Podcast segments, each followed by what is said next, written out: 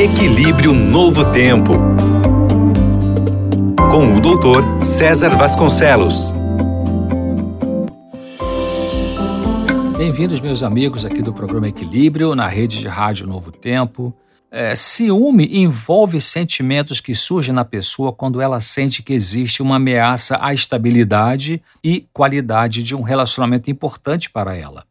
Quando falamos de ciúme patológico ou doentio, significa que existem no ciumento muitos sentimentos perturbadores, fora de proporção e absurdos.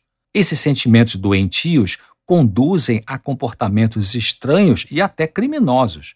Ciúme doentio tem que ver com desconfiança excessiva e sem fundamento, que prejudica o relacionamento com a pessoa que o ciumento diz que ama.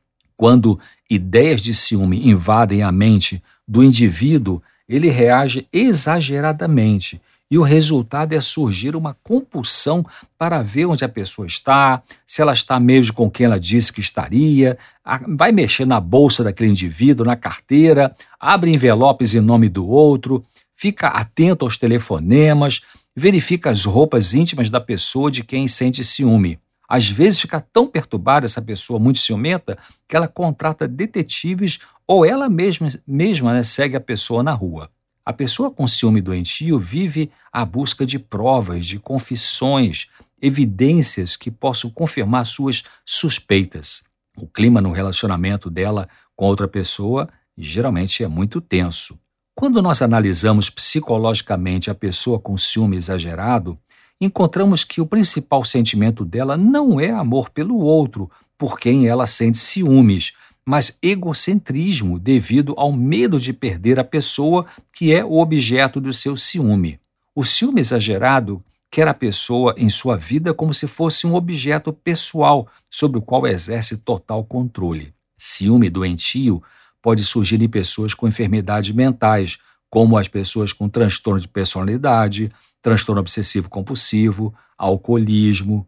O ciúme normal é temporário, transitório e tem um fundamento real, por ser ligado a fatos verdadeiros e realistas.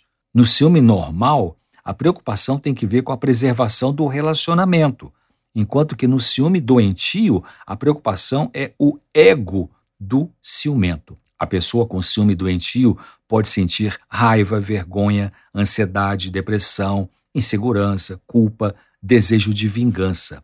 Ela, em geral, esse ciumento, em geral, tem uma desvalorização de si e assim se sente uma pessoa muito insegura, o que favorece o ciúme. Pesquisadores verificaram que a maioria dos crimes de morte seguidos de suicídio acontece em função de uma paixão numa pessoa cheia de ciúme doentio. A maioria acontece em homens com sérios problemas mentais. Para solucionar o ciúme excessivo, é preciso acreditar no fato existente. Uma mulher ou um homem muito ciumento precisa valorizar o que o outro realmente sente por ela, por ele, e parar de se preocupar com algo idealizado, confiando que os ganhos são reais. Existe um amor genuíno outras pessoas também gostam dela. E ela pode gostar mais de si a ponto de não esperar demais dos outros para ter uma recompensa afetiva. Pense bem: o amor da pessoa por você não depende do quanto você a controla, mas do que ela pode sentir e fazer por você. E isso é com ela, não está, na, não está nas suas mãos. Ciúme exagerado é posse, e posse é abuso. O ciumento sente que é dono da pessoa para quem o ciúme é dirigido. Saúde mental tem que ver com ter as emoções sem deixar que as emoções tenham você. Se você não consegue dominar e acabar com seu ciúme, que pode ser doentio, procure ajuda com um conselheiro capaz ou um psicólogo antes que você adoeça mais e acabe terminando com relacionamentos importantes na sua vida. Por hoje era isso que eu queria é, compartilhar com vocês. E lembro, toda semana tem um artigo novo no meu site, doutorcesar.com, doutor por extenso, D-O-U-T-O-R, e César com S no final, não é com Z. Um abraço, até breve.